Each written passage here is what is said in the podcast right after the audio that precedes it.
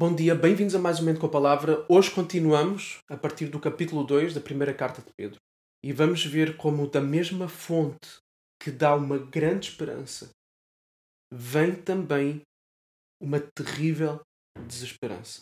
Okay? Da mesma fonte é possível vir estes dois resultados. E é isso que nós vamos ver hoje, entre outras coisas muito importantes. Portanto, fica atento. Capítulo 2, versículo 4 diz assim: Chegando-se a ele a pedra que vive, rejeitada sim pelos homens, mas para com Deus eleita e preciosa, também vocês, com pedras que vivem, são edificados casa espiritual, para serem sacerdócio santo, a fim de oferecerem sacrifícios espirituais agradáveis a Deus por meio de Jesus Cristo. Por isso está na Escritura: Eis que põe em Sião uma pedra angular, eleita e preciosa, e quem nela crer não será envergonhado. Portanto, para vocês, os que creem, esta pedra é preciosa. Até aqui, metade do versículo 7.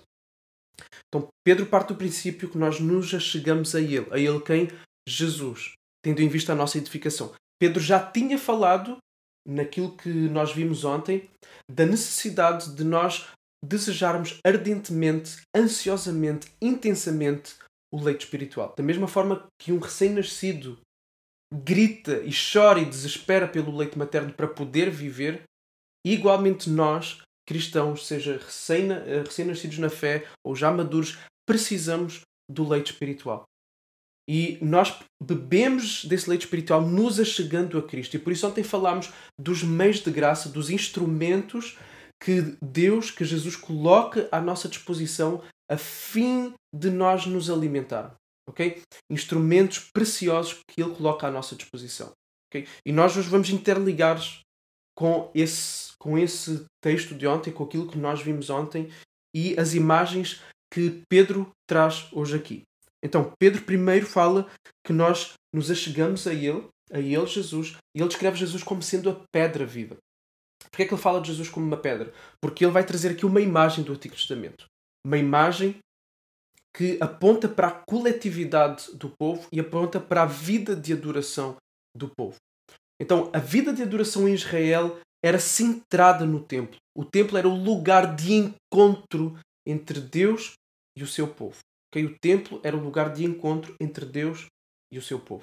Não havia mais lugar nenhum, era ali o lugar em que Deus juntava-se com o seu povo, que abençoava o seu povo, que o seu povo podia se chegar a ele.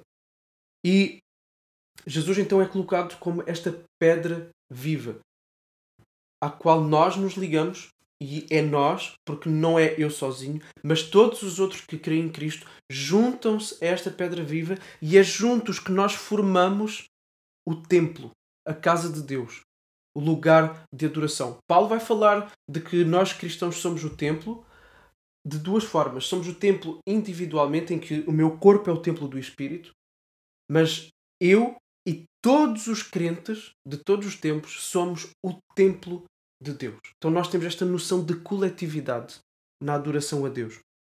Então Jesus é apresentado como a pedra que vive, como a pedra angular, a pedra principal.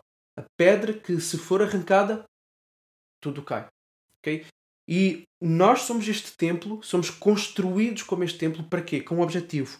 Para adorar a Deus. Para trazer sacrifícios espirituais agradáveis a Deus. A nossa adoração a Deus, o nosso amor a Ele é imperfeito, não consegue ser 100% puro, não consegue ser totalmente intenso o tempo inteiro. Nós vimos isto ontem.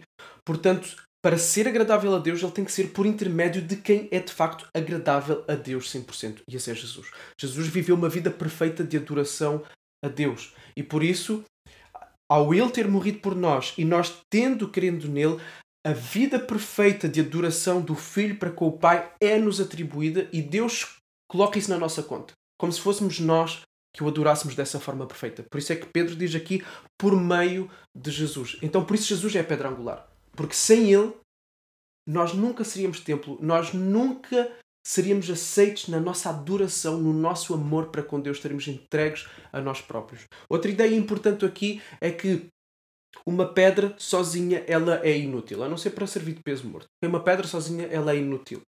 Ela só constitui uma casa se ela for adicionada a todas as outras peças, a todas as outras pedras. Então as pedras têm que estar juntas. Uma casa é constituída por várias.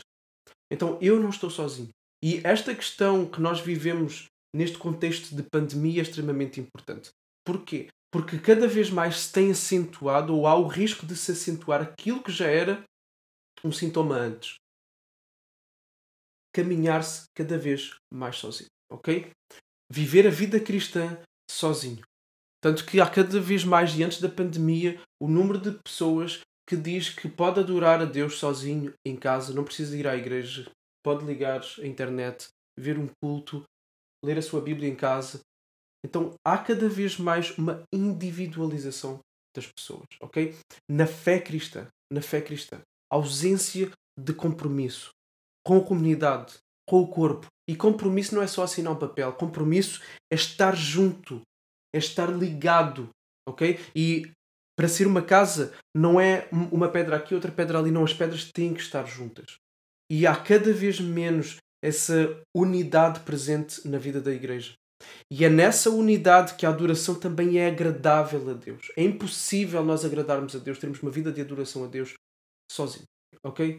Esqueçam, isso não existe. Temos que estar ligados a um corpo. E estar ligado a um corpo não é só dizer eu pertenço à igreja A, B ou C, mas é estar mergulhado, mergulhado na vida uns dos outros. Fazer parte da comunidade, não é ir uma vez por mês, nem sequer é, é ir uma vez por semana à igreja. Isso não é ser igreja. Ser igreja é estar ligado à vida de pessoas da igreja, em que somos edificados e em que edificamos. Okay? Então, esta noção de coletividade está presente aqui pela questão do templo, mas também por uma outra questão, que é a questão do sacerdócio. Okay? Uh, um sacerdote só não fazia tudo. Okay? Era um conjunto de sacerdotes. E mais, há outra noção de coletividade aqui que vai vir mais à frente e que nós já vamos ver que é a questão de sermos um povo, uma nação.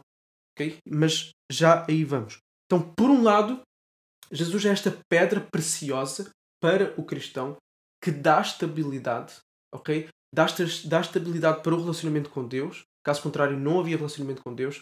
E dá estabilidade por causa disso para termos uma esperança de que a nossa adoração é aceite e sendo aceite nós temos o favor de Deus. Okay? Temos a bênção de Deus.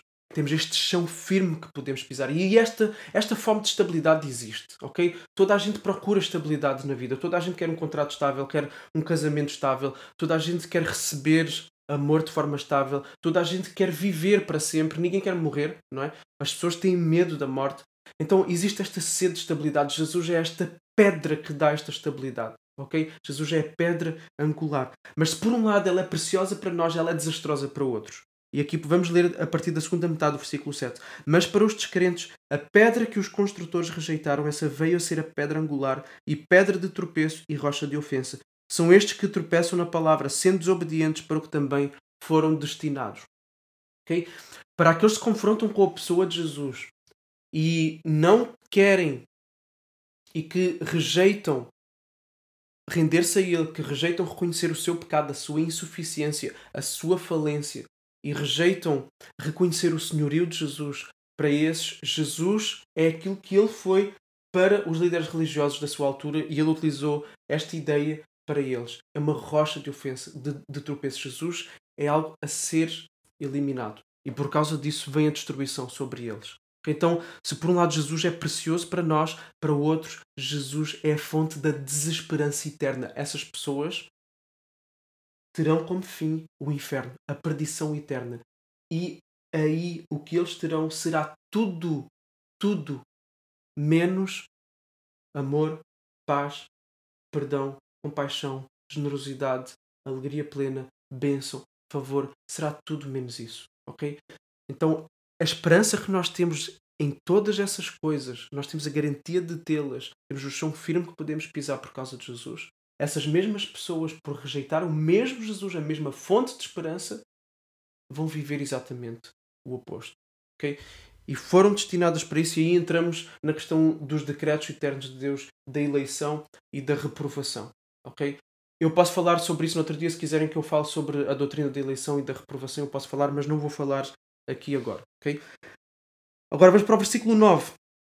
Vocês, porém, são geração eleita, sacerdócio real, nação santa, povo de propriedade exclusiva de Deus, a fim de proclamar as virtudes daquele que vos chamou das trevas para a sua maravilhosa luz.